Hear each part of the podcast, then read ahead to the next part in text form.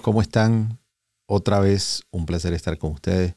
Hoy tenemos un invitado de lujo, como decía la mamá de un amigo mío, más preparado que una paella. Eh, increíble. Tenemos al doctor Roberto Travieso y les, voy a, decir por qué está más preparado que una paella. Es un cirujano plástico, pero empezó en, en Harvard, de Harvard a Yale, a Duke, a USC, es decir, las mejores universidades de Estados Unidos. Increíble. Pero lo más increíble de todo es que es cubano y que ¿a qué edad llegaste de Cuba a Estados Unidos? Eh, 14 años y medio. De 14 años, de 14 años y empezaste. Cuéntanos eso primero. O sea, de verdad que me parece interesantísimo porque siempre que oigo la historia de Roberto Travieso, luego les digo, es un extraordinario cirujano plástico, especialista en cirugía reconstructiva. Ya les voy a decir por qué está invitado. Como saben, eh, tiene que ser fantástico para estar aquí. Pero bueno, quiero primero que les comparta un poco cómo de 14 años, cómo llega a Estados Unidos, porque es exactamente el ejemplo del sueño, del sueño hecho realidad. No, gracias por la invitación, por eh, traerme acá y nada, pues la historia de muchos inmigrantes, ¿no? De, familia tratando de ayudar a familia a sacar y a eh, venir a Estados Unidos al sueño americano y empecé acá en la preparatoria, eh, no hablaba nada de inglés, se tuve que aprender, pero a mí me gustan los idiomas y, me gustan los, los, em, los retos, ¿no? Y entonces, pues nada, tuve mucho apoyo de mi familia, mucho apoyo de profesores y, buenos amigos y nada. Poco a poco aprendí inglés y, y me fui superando. ¿Y de ahí entonces qué hiciste? ¿Terminaste high school? Y empecé en Harvard. ¿Y en Harvard te graduaste de? De universidad. Estudié biología, de college, estudié biología eh, humana, eh, eh, biología de la evolución humana. ¿Cómo entra un cubano a Harvard? Pues no sé, pregúntale ahí. y de Harvard te fuiste entonces a Duke a estudiar medicina. A estudiar medicina. De Duke te fuiste a Yale a hacer cirugía plástica. Exacto. Y de Yale te fuiste a USC a hacer cirugía, a cirugía reconstructiva. En microcirugía, sí, que es lo que usar el microscopio para hacer traslado de tejidos de un lugar a otro para reconstruir heridas y eh, reconstrucción de cáncer, reconstrucción de trauma. Y ahora estás en USC eh, dirigiendo el programa de cirugía de, afirma, de afirmación de género. Exacto, sí, yo soy un poquito más de entrenamiento. Fui a Johns Hopkins donde tenía un programa de entrenamiento y, exacto, acabo de regresar ahora hace poco a USC y, y empezar este programa que es muy importante. Bueno, ya les, dejamos saber de qué es que vamos a hablar, que es un tema sumamente interesante. Cuéntanos eh, qué tan frecuente es la, la solicitud de los pacientes para este tipo de cirugías. ¿Cuál es, cuál es la dimensión del problema? La dimensión del, no el problema, la dimensión del tema, porque lo digo problema por el sentido de que es una cirugía eh, muy complicada en el sentido de que requiere un equipo multidisciplinario muy bien formado, eh, que requiere temas emocionales, pero temas de reconstrucción muy complejas, donde hay equipos cirujanos plásticos, cirujanos reconstructivos, cirujanos urólogos, ginecólogos, que entran en un, entramos en un trabajo muy preciso para realmente pacientes que están pidiendo una cirugía, pero que a veces esta cirugía se convierte en una secuencia de complicaciones hasta llegar al, al objetivo final. Entonces, ¿qué tan, qué tan solicitadas esta cirugía y muchos pacientes no llegan al final del camino. Entonces eso es lo que vamos a hablar tanto para hombres, para mujeres, en qué consiste eh, cada una de estas etapas de esta cirugía y qué tan complicada puede ser. Es una pregunta complicada, ¿verdad? Por varias, por varias razones. Número uno, la cirugía nunca es lo primero que, que estas personas tienden a, a, tener desde el punto de vista de tratamiento médico. Número dos es la cantidad de cirujanos que, hacen estas cirugías en Estados Unidos no es grande. Eh, ha, mejorado mucho la cantidad de cirujanos que existen en la última década, pero llevamos décadas en que estas cirugías no, no, existían en Estados Unidos, ¿verdad? Entonces tenemos muchos pacientes que han esperado décadas antes de poder acceder a estos servicios médicos. Entonces, la, cuando uno se pone a ver en lo que es las estadísticas de qué por ciento de la población eh, tiene esta incongruencia de género o experiencia lo que se llama disforia de género, eh, es un por ciento bajo relativamente a la población en general, pero la cantidad de médicos que existe para ayudar a estas personas no es no está ni siquiera cerca de lo suficiente. Por ejemplo, si se compara con, digamos, con el cáncer de, la tiroide, los, hay muchos más cirujanos que tienen más o menos la misma proporción, ¿verdad? Como un por ciento de la población, eh, pero hay muchos más cirujanos endocrinólogos de lo que hay cirujanos de afirmación de género, ¿verdad? Entonces es mucho más fácil acceder a estos servicios médicos. Entonces tú dirías que es igual a la incidencia de qué tipo de patología, por ejemplo, para hablar de porcentaje que la gente tenga una idea e, es una pregunta también difícil porque hay muchos estimados que son bastante diferentes de lugar a lugar y todo también tiene que ver desde tiene que ver con qué tan segura se siente la gente diciendo hablando de su identidad. ¿Verdad? De su identidad de género. En lugares como California es un poquito más fácil, pero si vives en otras partes del país, por motivos de seguridad y de, y de no sentirse, eh, de sentir que pueden tener repercusiones si, si hablan de su identidad, a veces es un poquito más difícil saber el porciento verdadero de la población que experiencia esta eh, disforia de, género. No, sin duda, sin duda, estoy seguro que hay de haber un subregistro por razones obvias de de, sentirse rechazados o que puedan sentirse afectados laboralmente o en su inclusión social. Exacto. ¿Qué, ¿Cuál es el, paso una vez que la persona, eh, cómo empieza esta, este, este, esta carrera, esta carrera para, para llegar al final o no a la cirugía? Empieza con una evaluación médica de, su médico de cabecera o de su terapeuta de em, psiquiátrico o psicólogo. Eh, y conversando para establecer una, una, diagnosis, ¿verdad? Y establecer qué, qué, es exactamente lo que está pasando con la persona y cómo lo podemos ayudar de manera médica. Es un proceso largo, no es un proceso que empieza de la noche a la mañana. Estaba leyendo eh, que había habido una demanda médica donde la persona había ido a un psiquiatra y el psiquiatra en una sola consulta que lo vio dijo que claramente estaba de acuerdo en que la persona no se sentía eh, acorde con su identidad y él certificó y autorizó que se hiciera la cirugía. Mm. Parece que tuvo una sola consulta con el paciente.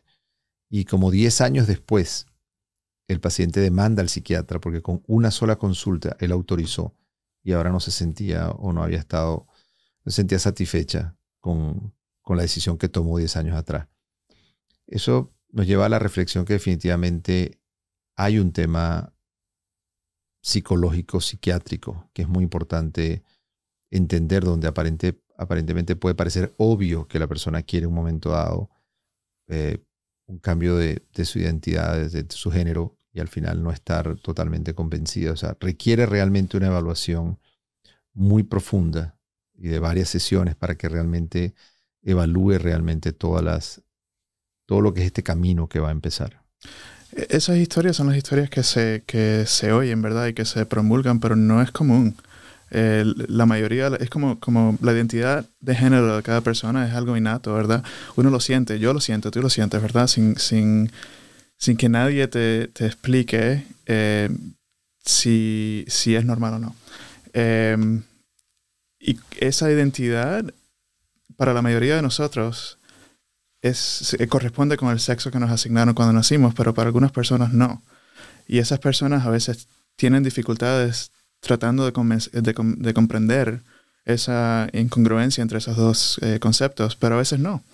Eh, la mayoría de los pacientes, la mayoría de las personas transgéneros no tienen ese problema de, no comprender, sobre todo en, la, en, la, en, el ambiente actual en que se ha hecho más el tratamiento médico se ha hecho más asequible y desde el punto de vista social es mucho más aceptado. So, no es una cosa que veamos así, es una de las, de las historias que se habla bastante y el miedo grande que tienen muchas personas, pero no es una experiencia común, no es una experiencia em, que sea lo, la norma. Lo que normalmente yo he visto es que el que está convencido es, increíble, está absolutamente convencido. Y es absolutamente perseverante y es un luchador a lograr el, el, el objetivo final y lograr finalmente pues, estar contento y feliz con lo que él quiere ser y, además será, ser aceptado y que pueda convivir en esta, en esta difícil sociedad. Una vez que es evaluado por el grupo psiquiátrico, entran los endocrinólogos. ¿Cuál es el rol en este momento? Eso todo es muy, eh, eh, depende de lo que quiere el paciente. El concepto de la autonomía es lo más importante en la medicina, ¿verdad? Eso es oír al paciente, oír a la persona y saber qué es lo más importante para ellos, qué es lo que, lo que ellos sienten que, que los va a ayudar a sentirse como ellos mismos, ¿verdad? Entonces, para algunas personas eso significan las hormonas, el tratamiento hormonal, que es donde los endocrinólogos eh, ayudan. Para algunas personas eso es cirugía y no todas las personas quieren el mismo, el mismo, la misma secuencia de cirugías, por ejemplo. So, lo más importante es siempre oír al paciente y, y tratar de, de, Es una conversación para saber exactamente qué es lo que los va a ayudar a sentirse más como ellos mismos y, y experimentar menos esa, esa disforia. Esta, esta, este, por supuesto, cambio hormonal hace parte de los cambios. Empieza cuando quieren cambiar hacia de una de femenino a masculino, pues evidentemente empieza con las hormonas masculinas el cambio a, a ciertos cambios de masculinización, pero ¿qué tan frecuente, si hay alguna estadística? Porque ese es otro de los temas que siempre a veces dicen que algunos no llegan. ¿Y por qué no llegan al final? ¿Es porque ellos no quieren llegar al final o porque los seguros no cubren la cirugía hasta el final? ¿O simplemente, por ejemplo, específicamente, el hombre que quiere convertirse en mujer? ¿Cuáles, las, ¿Cuáles son los pasos que él hace en la cirugía? ¿En qué consiste la cirugía? ¿Y cómo van afrontando cada uno de estos pasos? Eh, a ver, son varias preguntas. Número uno, estamos hablando de la de por qué algunas personas no llegan al, a lo que es, digamos, el final. Es que no existe el final exacto de transformación para es muy individual para, para todas las personas, ¿verdad? So, para algunas personas eso significa las hormonas. Eh, algunas personas empiezan a tomar hormonas y, y tienen efectos secundarios que, que, deciden entonces dejar de tomar las hormonas. Eh, o por alguna razón, alguna razón médica no pueden tomar las hormonas. Y, las cirugías son cirugías grandes y son cirugías que tienen alto riesgo de complicación. Eso no es nada que nadie decide de la noche a la mañana que va a hacer algún tipo de cirugía. Y hay veces que por el miedo a las complicaciones y por las, cualquier situación personal que puedan tener cualquier individuo, entonces pueden decidir que no es lo que, no es parte de su trayectoria, no es parte de lo que, lo que ellos creen que va, los va a ayudar. Y también no es, eh, el concepto que se, que se maneja mucho es que es una transformación de hombre a mujer o de mujer a hombre, pero yo no pienso, y la mayoría de las personas, de los médicos que trabajamos en esto, no pensamos como en una transformación de hombre a mujer o mujer a hombre, sino que esa persona es mujer, internamente la identidad de ellos se siente mujer, y nosotros lo que hacemos es transformar el cuerpo para que sea congruente con esa identidad, no es transformar la identidad de la persona. Y el cuerpo Ahora, esta transformación del cuerpo, uno siente como que si no llegó completamente a hacer la transformación como mujer, es decir, si no llega a la creación de la vagina, por ejemplo, es que no llega a ser realmente esa transformación en forma completa o es simplemente donde el, donde el paciente se sienta que está satisfecho y en ese momento se termina. Es muy individual. muy individual. Ahora, ¿cuáles son las etapas, un poco para hablar de cómo serían las etapas en cada uno de los casos? Cómo se hace la secuencia de las cirugías. Sí. Este, hay estándares que hay una organización, eh, WPATH, el, a ver si lo puedo traducir, la Organización Profesional Mundial para la Salud de las Personas Transgéneros. Y ellos tienen una, una serie de, de, requisitos para cualquiera del, cualquier tipo de tratamiento para la disforia de género o la transformación, eh, sea médica o sea eh, psicológica o sea eh, quirúrgica. Y esos requisitos están basados en consenso de, expertos del mundo entero eh, y en, la, en, las investigaciones, los estudios que se siguen haciendo diariamente. La última versión de, estas, de estos estándares acaba de salir hace como un mes. Eh, la anterior llevaba, era del 2011. Pero en general, aunque han cambiado ¿verdad? estas recomendaciones, por lo general las personas tienen que siempre tener una, una eh, evaluación médica y, y psiquiátrica o psicológica eh, tiene que tener su terapeuta psicológico para que los ayude, digamos, si hay algún tipo de complicación con las cirugías o con las e-, etapas. Y cada etapa entonces tiene requisitos también de cuánto tiempo eh, las personas tienen que haber pasado en tratamiento hormonal antes de tener cirugía. Eh, eso también nos ayuda a nosotros porque, como había dicho, las, el tratamiento hormonal sí cambia algunas partes del cuerpo. Por ejemplo, el tratamiento con estrógeno que es la hormona femenina, puede crear, puede aumentar la, el crecimiento de los senos. Entonces, si se va a hacer algún tipo de cirugía para feminizar el pecho de la persona y, los senos, es mejor esperar a que esa transformación médica con las hormonas haya pasado. Puede, ser hasta, puede ser hasta suficiente. Exacto. En algunas personas es suficiente. Puede ser suficiente el desarrollo de la glándula mamaria. Ahora, vamos un poco al grano específicamente en el hombre que va a la transformación de, a mujer. ¿Cuáles son las secuencias? ¿Cuánto tiempo en hormonas? Luego, ¿cuál va, ¿cuáles son las cirugías, las etapas que se hacen?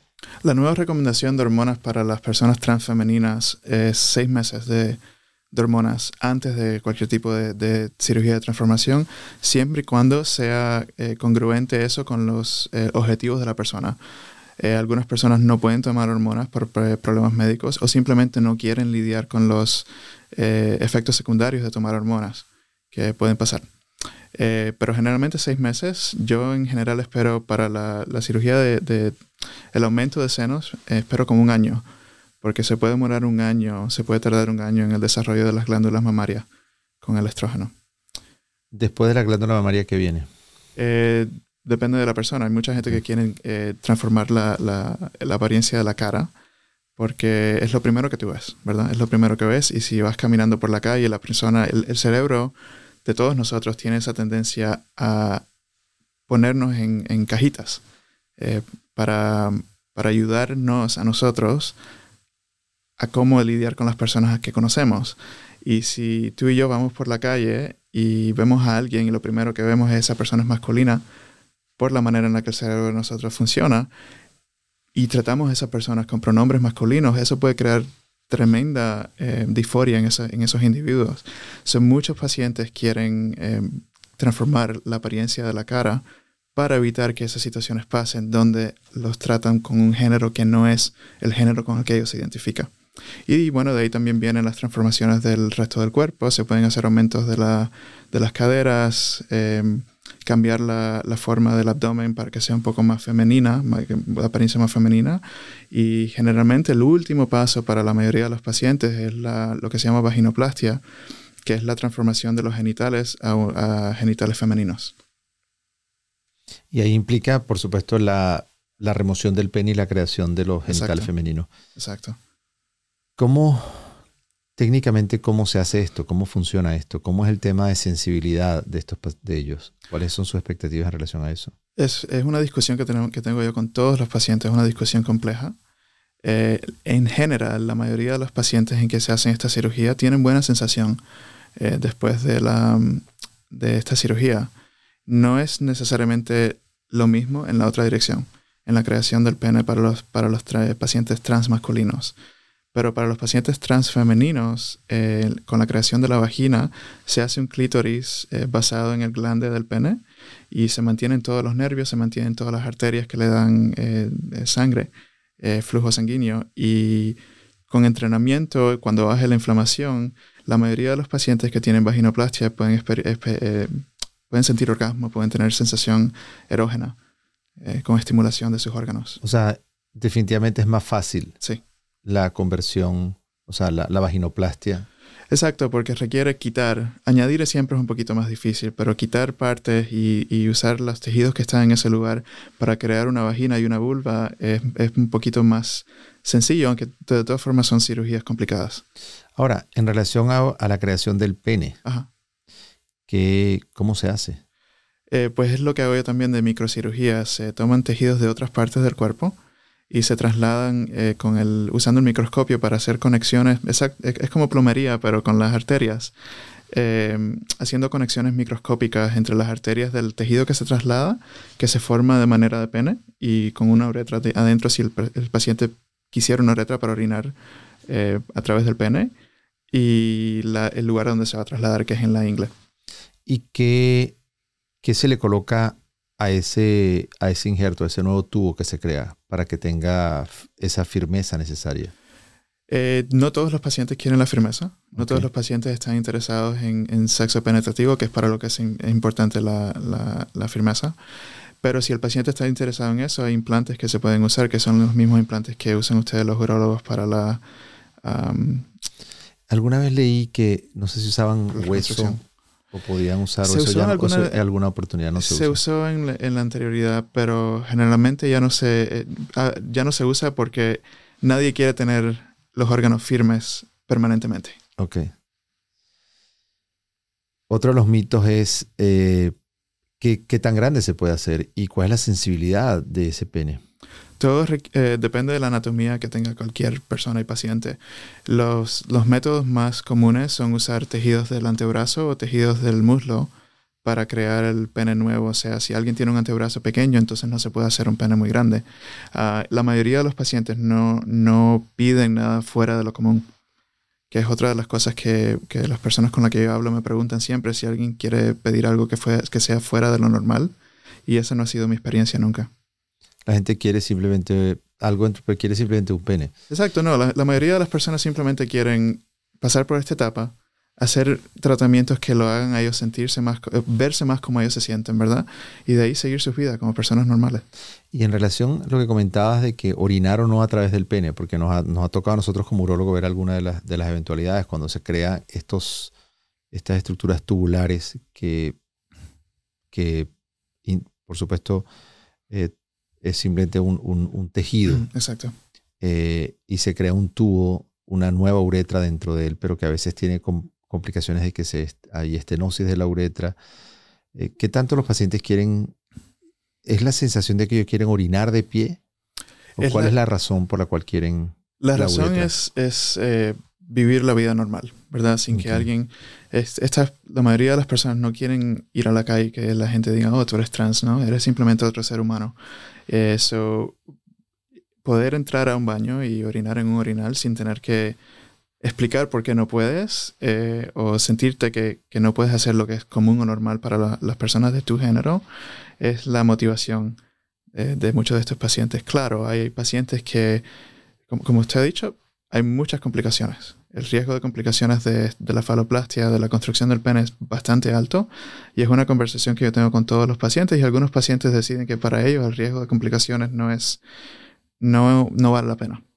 Entonces deciden que prefieren tener sí un pene, pero que no tenga la uretra, porque esa parte de la uretra, como bien ha dicho, es la que tiene la mayor parte No, de las yo veo, nosotros vemos pacientes, Sí. esta cirugía tiene muchísimos años. Yo veo, o sea, yo llegué de Venezuela acá hace siete años y empecé a, a ver pacientes que venían a controlarse la próstata y eran mujeres, porque le dejan la próstata.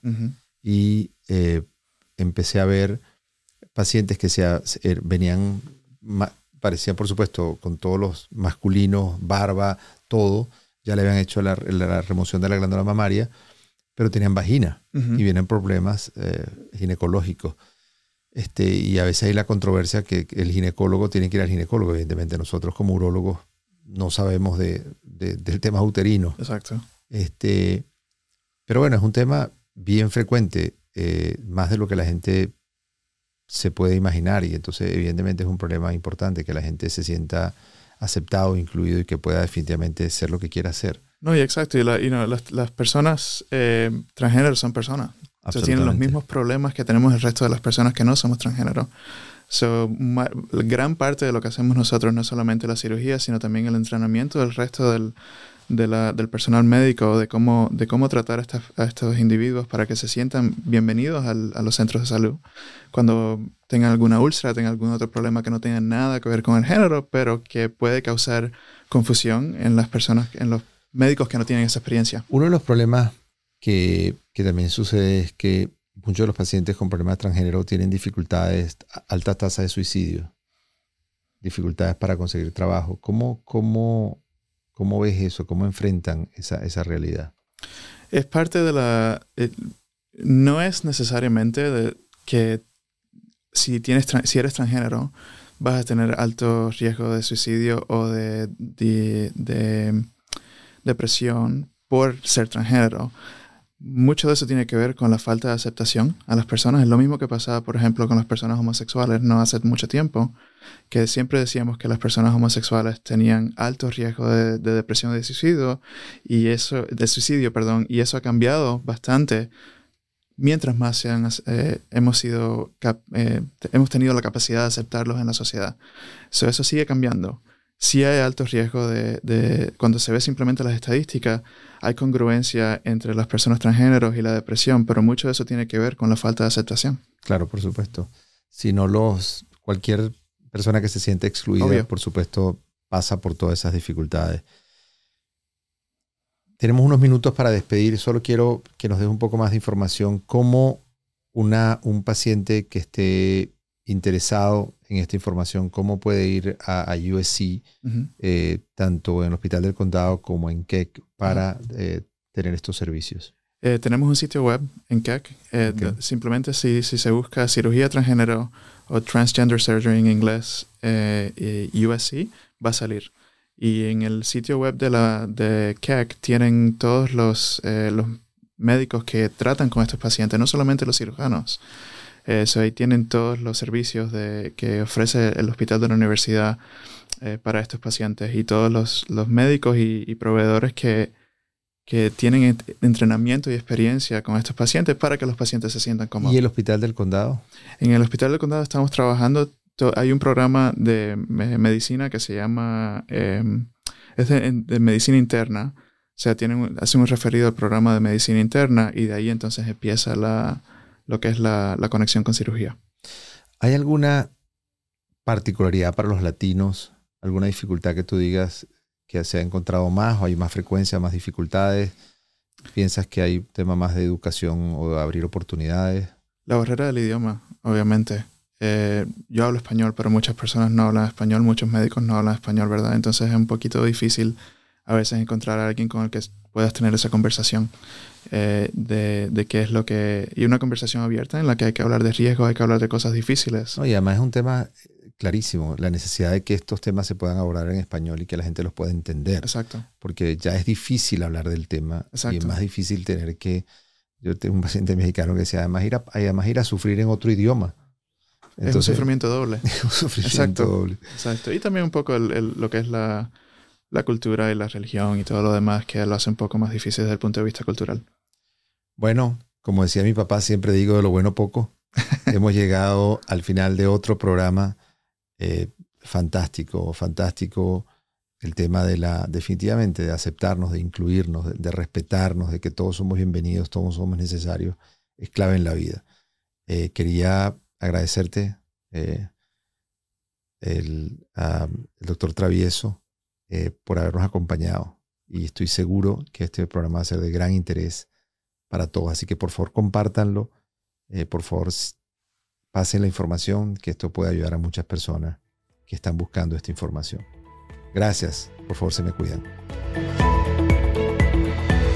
Salud y Bienestar es producido en los estudios de Uno Productions en Glendale, California. Producido por René Sotelo. Dirección Alberto Arbelo. Coordinadora de producción, Patricia Gasperi. Producción ejecutiva, Luis Medina. Productor asociado, Aleira Tomás. Postproducido por Christian Walter. Edición, Carlos Knight.